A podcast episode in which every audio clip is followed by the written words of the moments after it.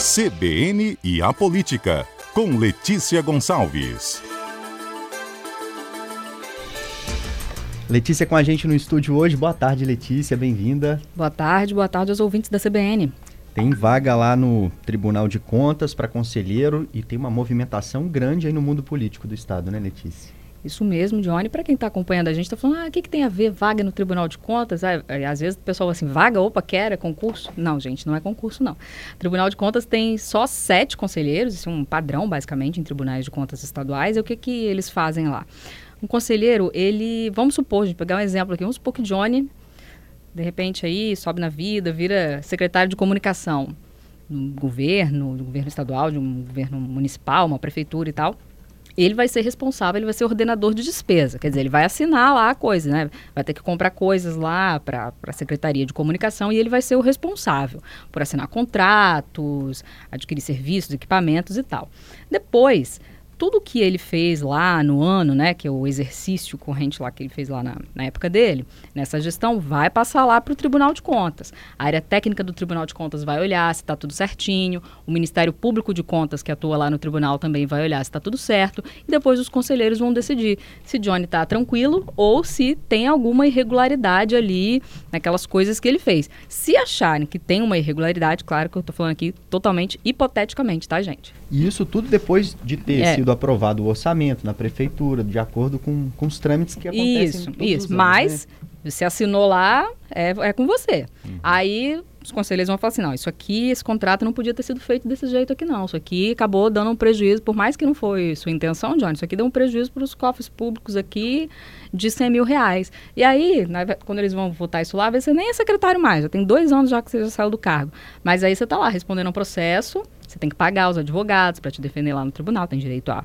a defesa. E aí pode ser que o tribunal fale, ó, Johnny, isso aqui, isso aqui dá um prejuízo aqui para a prefeitura de 100 mil reais, agora você tem que pagar aqui 100 mil reais aqui, ó, de ressarcimento e mais, sei lá, 50 mil de multa. Tribunal de Contas pode condenar, Letícia? exatamente isso, uma condenação é uma lá. Condenação. Não, não é um tribunal, não é, embora se chame tribunal, não é o poder judiciário, uhum. mas é um tribunal. Os conselheiros lá, os sete, se juntam, eles olham o parecer, né, o que diz a área técnica do tribunal, o que diz o Ministério Público de Contas, o que diz o advogado da parte, no caso o nosso hipotético secretário ou ex-secretário Johnny, e aí vai lá decidir se você tem que ressarcir os cofres públicos, você tem que pagar multa, você pode recorrer dessa decisão ao próprio tribunal e tal.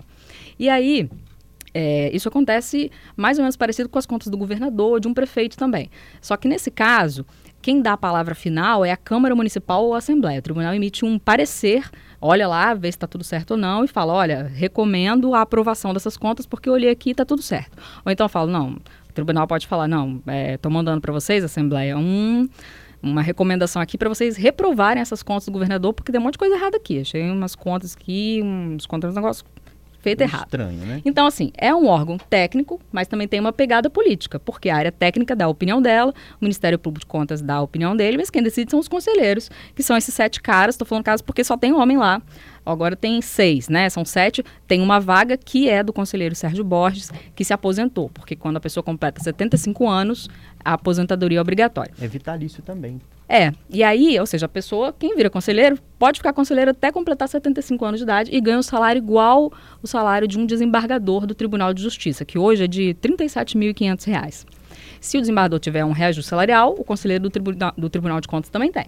Tem auxílio alimentação, igual dos desembargadores, que acho que é dois mil e poucos reais, e a pessoa fica lá, até completar 75 anos. Então, é um cargo, digamos, cobiçado, né? Não tem e nenhum critério técnico ali, Letícia? Tem algum. Aí, aí, como que se escolhe um conselheiro do Tribunal de Contas? Quem vai decidir quem vai ocupar esse cargo?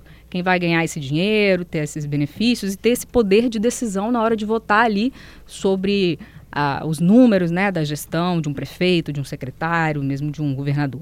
Aí, agora está justamente nesse período. Sérgio Bosse se aposentou, tem que decidir quem vai ser no, vai ser conselheiro no lugar dele. Essa decisão cabe à Assembleia Legislativa, no caso dessa vaga do Sérgio Bosse, que também foi preenchida na época pela Assembleia Legislativa. Quando diz que a Assembleia que tem que decidir, a Assembleia que tem que decidir, não quer dizer que tem que ser um deputado. A Assembleia pode escolher um deputado, né, um membro da própria Assembleia é um deputado atual para ser virar conselheiro, aí ele deixa de ser deputado, passa a ser conselheiro, ou pode escolher outra pessoa também. Tem alguns critérios que a Constituição Federal estabelece. Tem que ter, se não me engano, mais de 35 e menos de 65 anos de idade, tem um, um recorte ali de faixa etária, tem que ter reputação ilibada, tem que ter experiência na administração pública, mas não é tão fechada, assim, são critérios, né, dá para, ou seja, é, é, a Assembleia tem que escolher, mas não tem que ser um deputado.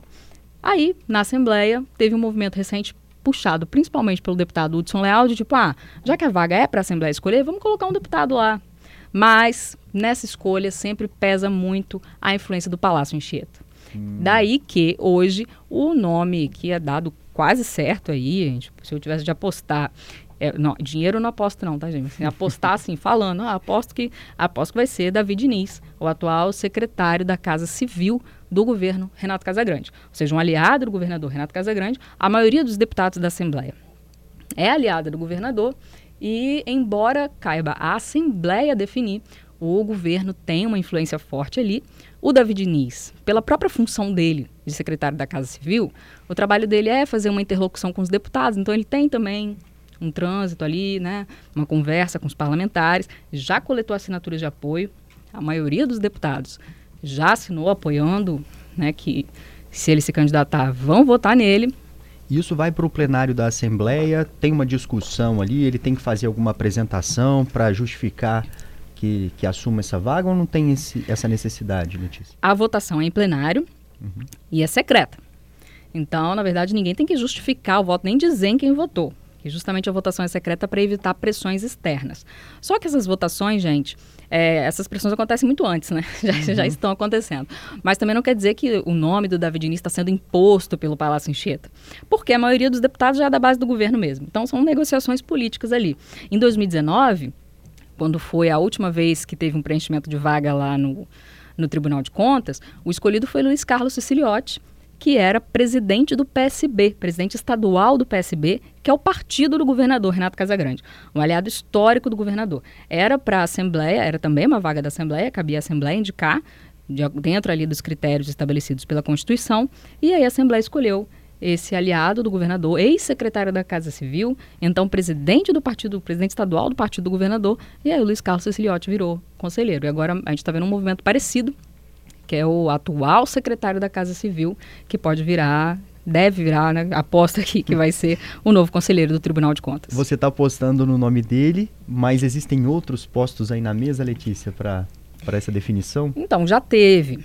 Né, nos últimos dias, como eu falei, o deputado Hudson Leal, inclusive fez um discurso hoje, deputado Hudson Leal do Republicanos, defendendo que o escolhido seja um deputado, mas essa não é a, a intenção da maioria. O próprio deputado Dari Pagung, que é líder do governo Casagrande, ele também é filiado ao PSB.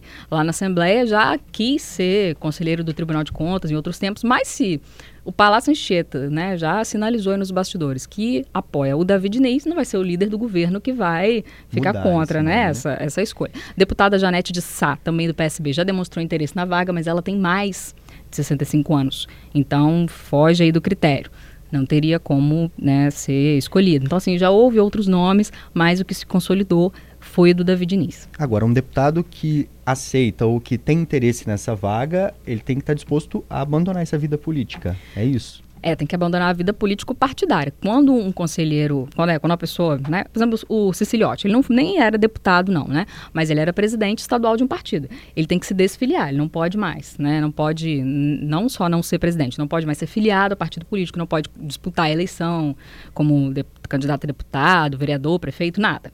Há um caso curioso do atual prefeito de Barra de São Francisco, Enivaldo dos Anjos. Ele foi deputado estadual, Aí virou conselheiro do Tribunal de Contas, né? Foi escolhido lá na época.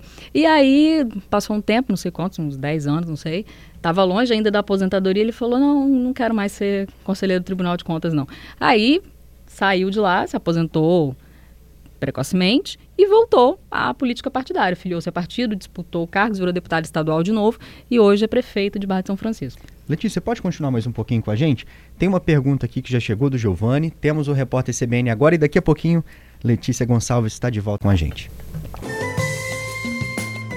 De volta com a Letícia Gonçalves aqui no CBN a Política. Letícia, antes da gente ir para o repórter CBN, Giovanni Abranches mandou um comentário para cá, que também é uma pergunta sobre o trabalho que é feito pelo Tribunal de Contas.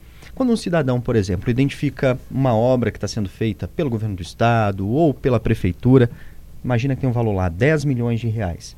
o cidadão vê que a obra não está do jeito que merece, ou a qualidade do material é muito ruim, ou está sendo feita de qualquer jeito. O Tribunal de Contas pode fazer algum tipo de intervenção? O cidadão pode denunciar? Como é que funciona isso? É, as pessoas podem ir lá no Tribunal de Contas, digo, ir lá não precisa ir também fisicamente, né? Entra no site do Tribunal de porta, Contas, né? tem no site lá tem ouvidoria, você pode fazer uma representação ao Tribunal de Contas para o tribunal olhar, né? O tribunal, quando eu digo, não começa pelo conselheiro, né? Mas a área técnica pode fazer uma fiscalização, depois mandar para o Ministério Público de Contas, e aquilo virar um, um, processo lá, um procedimento dentro do Tribunal de Contas. Também pode ser arquivado de pronto, por ver logo no início assim, ah, não, nem, nem existe essa obra, sei lá ou pode virar uma, uma apuração lá dentro que gere alguma coisa para o gestor. Um exemplo, por exemplo, é o Cais das Artes, a obra do Cais das Artes, que foi muito tempo parada.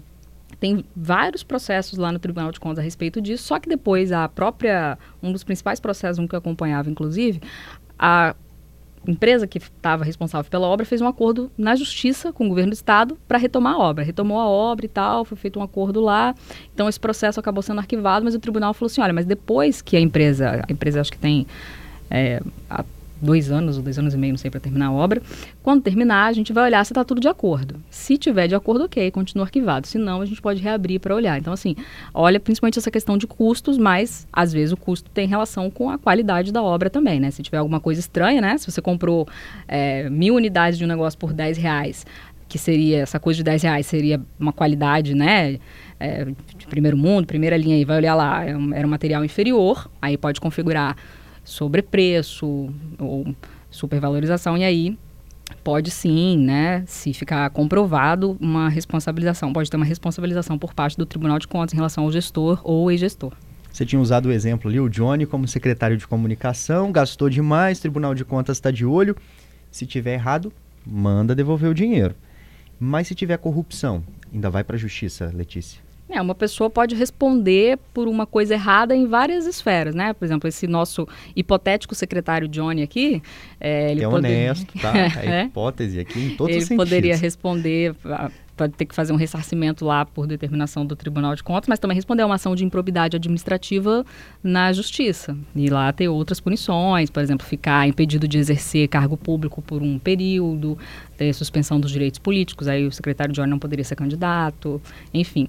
Claro que esse nosso hipotético secretário e secretário poderia recorrer dessas, dessas decisões. Todo mundo tem direito à defesa, tanto no Tribunal de Contas quanto em uma eventual ação no Judiciário.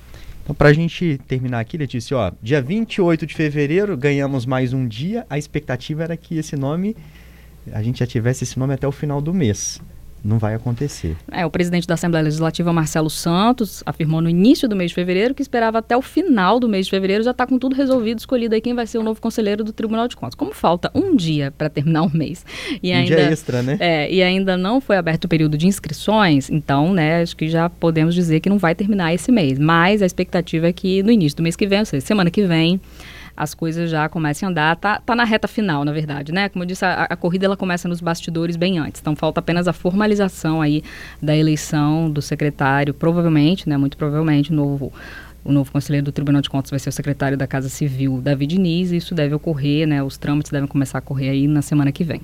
Muito obrigado, viu, Letícia? Até a próxima quarta. Até a próxima.